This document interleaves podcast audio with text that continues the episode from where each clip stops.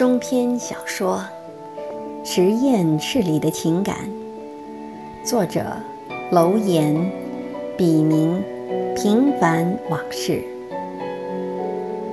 第十九集吐故纳新，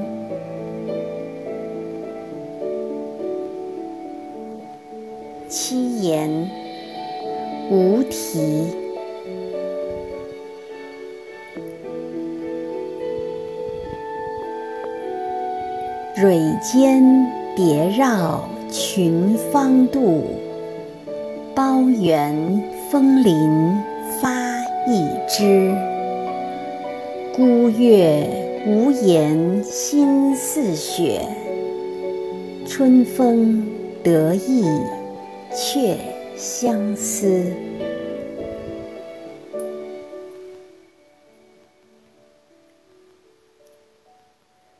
周日。一吃过早餐，老马就步行去了实验室。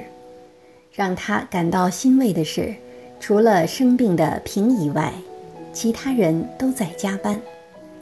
老马把众人召集到一起，不厌其烦地逐一了解实验进度和实验结果，喜忧参半。因为他发现有些人做得不错，有些。看了结果就让他生气。做实验也是门学问，基础好、经验多、勤奋都是必要条件。即便如此，还是有人事倍功半，而另一些人则事半功倍，这就要看天分了。比如，不同的人做同样的实验，结果。也会大相径庭。平就是个天才，虽然底子并不算好，学医而非搞生物的出身，却做什么像什么。同样的实验，他用的时间最少，结果好的却总能出乎意外。许多别人半年多都没出结果的实验，他仅用几天时间。就硕果累累。另外，让老马感到宽慰的是，平还懂得节省和自律，处处替他着想。比如，为了给老马省钱，平经常利用个人关系去其他实验室里化缘。更加难能可贵的是，平从未向老马提及过。加薪或休假等和个人利益相关的事情，就像卖给大户人家实验室的丫鬟，常年如一日，勤勤恳恳，任劳任怨。有时连老马自己都觉得亏欠他太多，但也总是得过且过，并没有给过他真正的实惠。老马在管理实验室方面也算知人善任，但这不能掩盖他是个彻头彻尾靠榨取员工剩余价值发达的剥削者的事实。为了实验室的生存和发展，他只能硬起心肠、泯灭良心，对待手下寡情薄义。但又有谁知道？持续的危机感让老马长期失眠，患得患失。尤其当实验室里可用的经费告罄，申请的基金毫无着落，实验室面临倒闭之时，他更是忧心忡忡，彻夜难眠。每每此刻，老马的情绪都会低落到极点。而他心里的万般苦楚，却无人可以倾诉，只能无助地躲在办公室里独自疗伤。这么多年来，他一直是这样过的。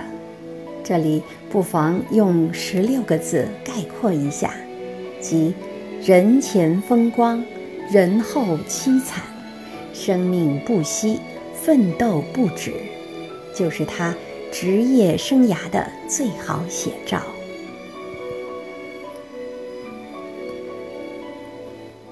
多年来，老马也总结出一套经营实验室的生意经。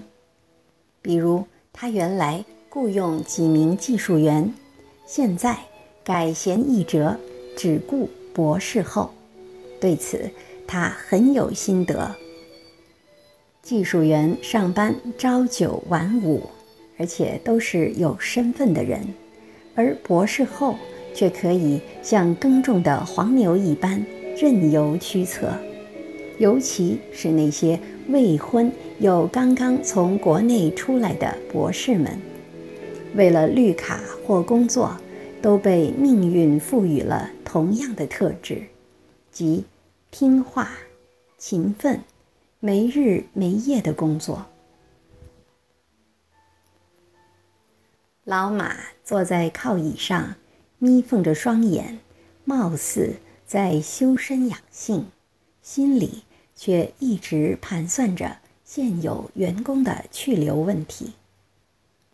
其实，自从知道基金 RO One 批下来后，老马第一时间想到的就是给实验室来一次大换血，即将那些工资高、有身份。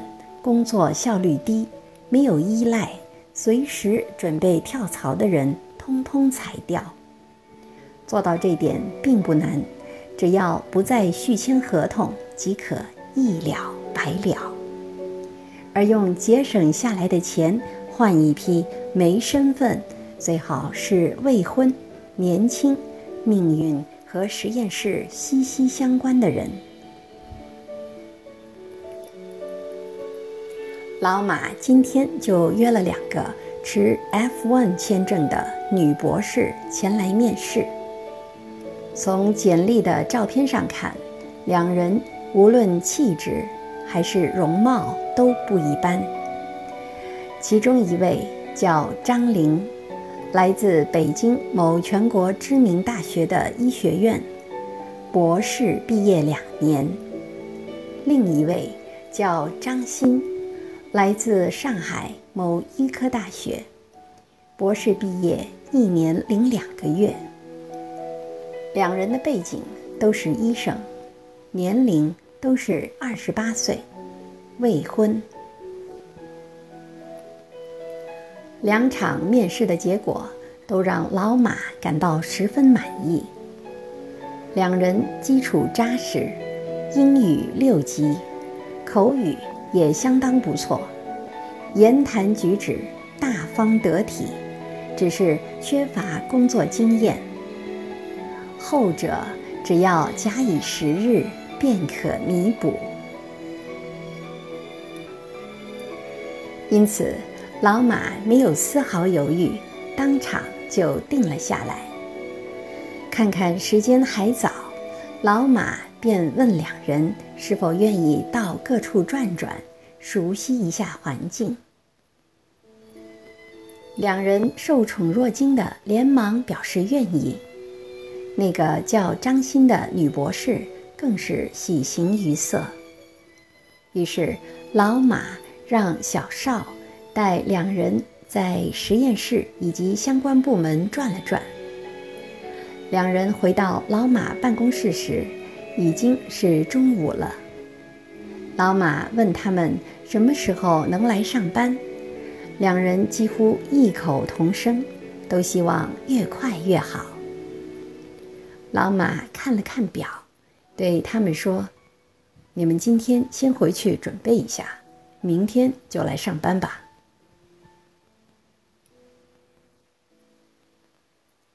周一早上，老马。一到实验室，就见两人已经候在那里。于是他亲自带他们去秘书办公室。他向秘书交代了几句，就走了。两人跟着秘书去相关部门办理各种入职手续和预约培训，如动物培训、同位素培训等。到此，两人才明白，只有经过培训，通过考试，得到许可后，才能做相应的工作。吃过午饭，老马便开始带着两人去了实验室，从最基本的实验着手，言传身教。一连几周都是如此。白天黑夜的做实验，如克隆，选择条件合适的载体，酶切后插入目的基因片段，然后转入到感受态细菌中扩增，再进行子粒提纯，最后用于基因调控等。平时每步实验。通常需要十到二十分钟左右才能完成，但老马一边教一边做，需要的时间自然多起来。每个实验周期下来，几乎都要 overnight。老马诲人不倦的细心指导，不分昼夜。当然，这些实验虽然是最基础的。但对于初学者而言，把整个过程做完也至少需要一周时间。由于许多步骤需要等到前面的结果出来才能做后续实验，因此每天都有大量空闲时间。老马就让两人去耗子房学习如何交配老鼠，如何剪鼠尾。如何提取老鼠尾巴的 DNA？如何做基因型鉴定？如何得到一定数量基因型的老鼠等等？不但如此，老马还经常与其中一人谈话到很晚，即使妻子打来电话，他也不接，而是趁女博士们不在眼前时。才给妻子打回去。其实，老马不愿意早回家，还有另一个原因，就是儿子和岳母来美后，刚开始给他的感觉还不错，慢慢的，岳母的唠叨和儿子的顽皮多事，让他产生厌倦，对家的排斥心理也开始发酵。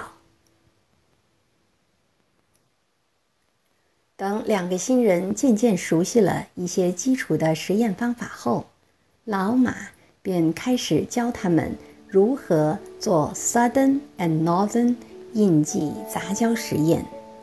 先让他们了解前者用于分析 DNA，包括两个过程：一是印记，即将待测定核酸分子通过一定的方法。转移并结合到一定的固相支持物——硝酸纤维素膜或尼龙膜上。二是退火，即与固定于膜上的同位素标记的探针进行分子杂交，然后进行显影观察，这样即可查找所需 DNA 的位点。后者。主要是如何将 RNA 从琼脂糖凝胶中转印到硝酸纤维素膜上，然后用特异序列 DNA 探针与其杂交，再进行显影观察。这种实验主要用于分析 RNA。通过反复实验，他们最终明白了两个实验的机理其实。就是利用碱基互补配对的原理。老马自己也说不清楚，为什么每当实验室有新员工入职，他都会亲力亲为的，像师傅授徒般不厌其烦的和新人一起在实验室里摸爬滚打。是因为寂寞，亦或是寻找成就感？还是因为异性间的吸引，或权力欲的膨胀。在外人眼里，老马这段时间非常忙，两个新人更是对他的不耻下问和亲力亲为感恩戴德。但老马内心的愉悦和充实却无人知晓。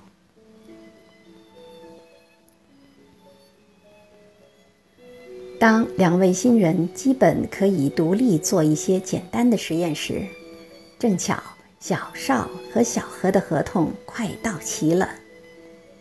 老马让秘书通知他们，雇佣期满，不再续签。期间，两人求老马写了几封推荐信，对此，老马虽然违心，却也慷慨相助了。当然，推荐信写的策略和有所保留。老马很重视自己的名誉，如果一点原则不讲，怕人背后说闲话。一天，平来到老马的办公室，替小邵求情，因为小邵已经有了绿卡。如果老马不以开除 （fire），而是采用 lay off 的方式让他离职，小邵就有望获得政府提供的事业救济，即便短期内没找到新的工作，也不至于出现生活拮据的困境。老马考虑再三，同意了平的请求，当然。如此一来，他要替小邵的无为买单。对此，他极不情愿，理由是他从未看好小邵。但老马还是网开一面，算是给平一个面子。再就是成人之美，但他心里明白，小邵不会因此而感激他。老板和被解聘者之间的关系，根本就是水火不容，未来几乎都成了陌路。没有芥蒂者，微乎其微，这也是人之常情。正因为如此，老马完全没有必要牺牲自己的利益，而成全一个他一开始就不喜欢，而感情用事、毫无原则的。将就所谓出自良心的善举，这方面还是西方人的处理方法更真实，即 “business is business”，在工作中不会掺杂任何感情色彩。其实，这个道理平岂能不明白？他只是看到老马。花在两个新来的年轻女人身上的时间太多，而忽视了她的存在。他想证明自己在老马心中的分量到底有几斤几两。女人做事有时就是这样，没有理由，自觉不自觉的就让自己成为感觉和情绪的奴隶。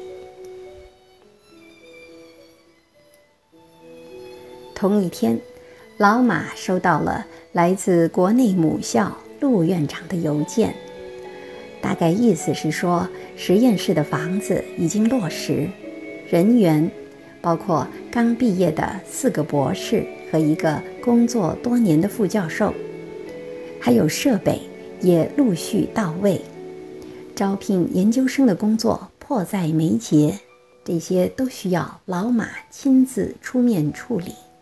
另外，由于老马平时不在国内，希望由他招聘一个负责人，代他行使权力，处理日常事务。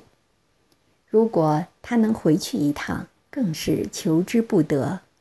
而待遇就按前面讲好的办，即在国内期间发生的所有费用均由校方负责，包括旅差费。食宿费、医疗费。自合同生效起，校方每年支付老马十二万元的薪酬。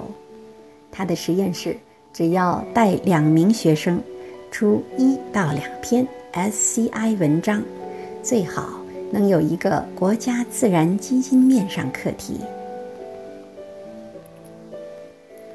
老马明白，这些条件对他而言并不算苛刻，而且有点小儿科。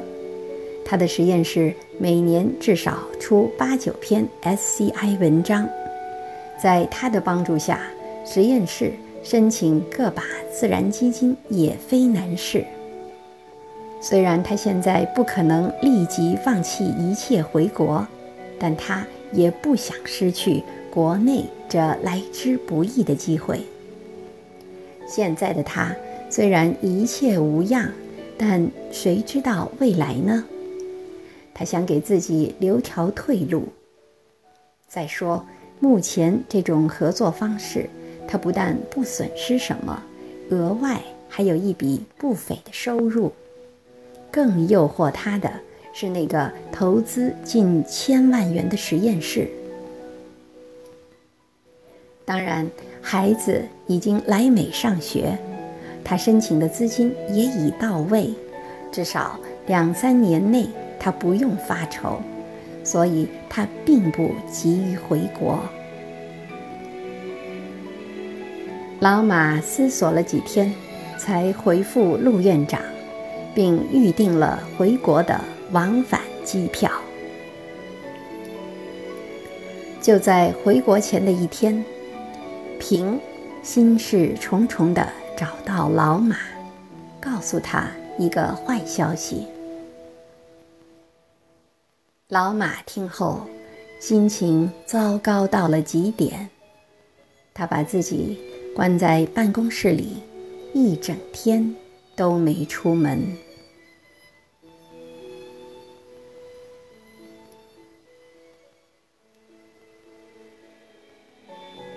感谢您的收听，敬请继续关注《实验室里的情感》第二十集。